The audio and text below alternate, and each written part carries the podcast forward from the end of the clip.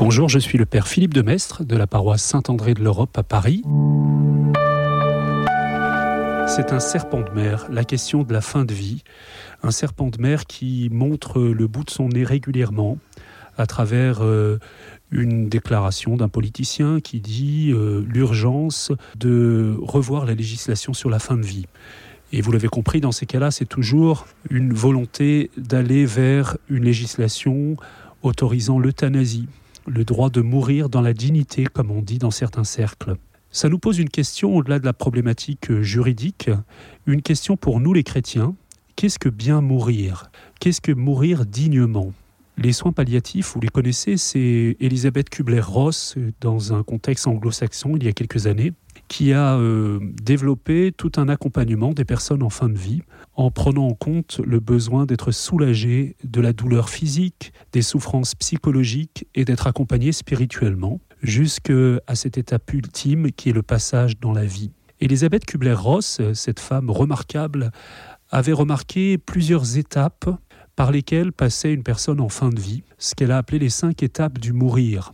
Alors elle précisait effectivement que toutes les personnes ne vivaient pas ces cinq étapes, mais que le processus du bien mourir, comme elle disait, demandait d'être respecté, d'abord dans le temps, et de permettre à chacune des étapes d'être vécue pleinement, sans être escamotée. Alors elle disait, il y a une première étape, c'est celle du choc lorsque j'apprends que je suis atteint d'une maladie incurable, lorsque j'apprends que la fin est proche, il y a évidemment un choc psychologique, un choc de toute la personne qui peut être ressenti euh, violemment ou qui peut être suivi immédiatement par une réaction bien compréhensible psychologiquement de déni. Je n'arrive pas à voir la réalité en face. En général, à cette première étape, elle remarque qu'il y en a une deuxième qui sera l'étape de la révolte ou de la colère j'exprime ma révolte devant ce que je n'ai pas choisi.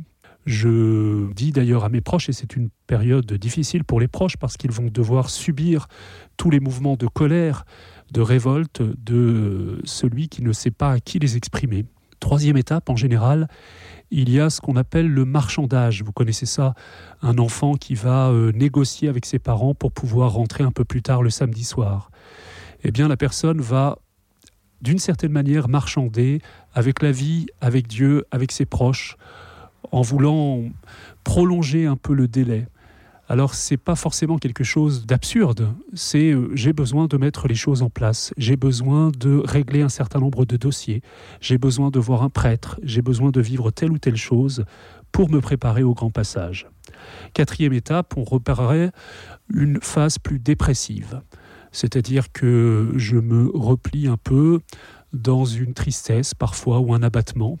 Et enfin, la cinquième étape qui sera l'étape de la paix, la catharsis, comme on dit souvent, qui n'est pas forcément une paix euh, spectaculaire, mais qui est une, eh bien, une manifestation du fait que je suis prêt, du prêt à vivre le passage. Alors permettez-moi de mettre ces cinq étapes du mourir, qui sont finalement une observation psychologique de ce que le mourant vit, en lien avec les sept dernières paroles du Christ en croix. Parce que pour nous les chrétiens, bien mourir, c'est mourir à l'image du Christ.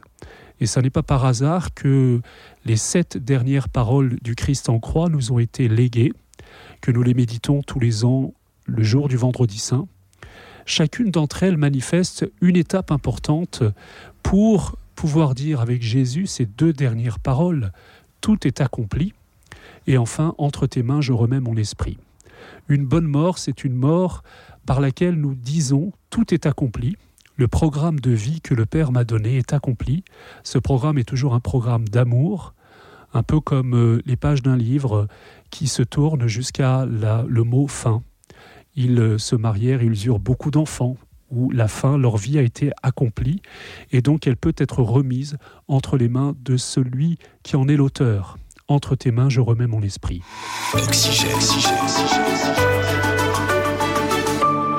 Eh bien, ces deux dernières paroles de Jésus en croix supposent les cinq précédentes. Alors, je vous les rappelle dans l'ordre ou dans le désordre, c'est difficile puisque elles viennent des quatre évangélistes, alors il faut les mettre les unes à la suite des autres.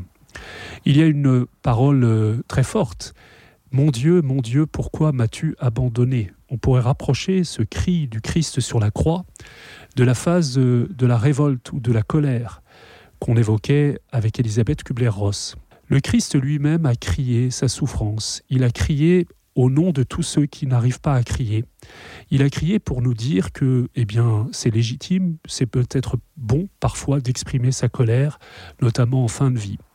Et que une bonne fin de vie, c'est une fin de vie qui a cet espace pour pouvoir exprimer toutes les colères, tous les cris qui jaillissent du plus profond de notre être. La difficulté souvent pour les accompagnants, c'est de ne pas céder à la tentation d'étouffer ce cri avec cette réaction dont parlait un médecin, d'ailleurs qui était promoteur de l'euthanasie, qui disait ⁇ Je n'ai jamais supporté la souffrance d'autrui ⁇ Il faut se méfier des gens qui ne supportent pas le cri des autres et qui sont tentés, euh, au nom d'une compassion mal comprise, d'étouffer ce cri. Il y a une autre parole, Femme, voici ton fils, voici ta mère. Le Christ a besoin de mettre les choses en ordre avant de partir. Je songe à cet homme qui ne mourait pas alors qu'il avait deux enfants euh, handicapés, qu'il avait toutes les raisons de partir puisque son état était vraiment ultime, mais il n'est parti, il n'a rendu l'âme qu'au moment où son meilleur ami lui a dit dans l'oreille ⁇ Je m'occupe de tes enfants ⁇ Alors il y avait quelque chose d'accompli dans son rapport à ses proches. Il y a ces paroles de réconciliation que le Christ prononce. Père, pardonne-leur, ils ne savent pas ce qu'ils font.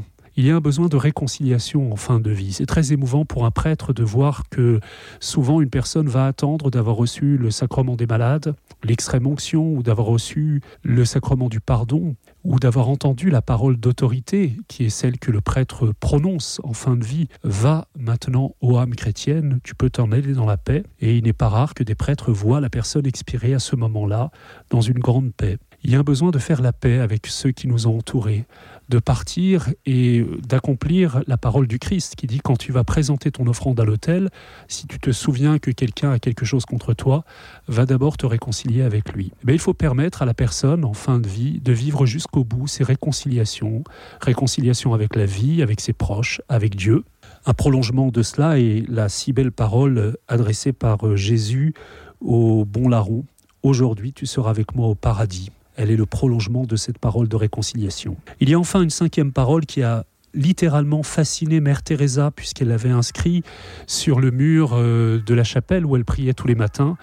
J'ai soif. Vous savez le cri de soif que Saint Jean nous relate et soif à laquelle euh, le soldat va répondre en tendant une éponge imbibée de vinaigre c'est-à-dire une soif de relation, une soif d'amour. Alors souvent nous répondons en donnant à cette soif la réponse du vinaigre, mais peut-être qu'il y a aussi une expression de cette relation que ce pauvre soldat qui était là peut établir à travers les soins, aussi euh, pauvres soient-ils, qu'il peut prodiguer au crucifié, qui nous dit le besoin qu'a la personne en fin de vie d'être en relation avec ses proches jusqu'au bout. Alors évidemment, j'ai parcouru ces, paroles beaucoup trop rapidement il y aurait beaucoup à méditer sur chacune d'entre elles, chacune de ces cinq paroles qui ont permis ensuite au Christ de dire, voilà, tout est accompli.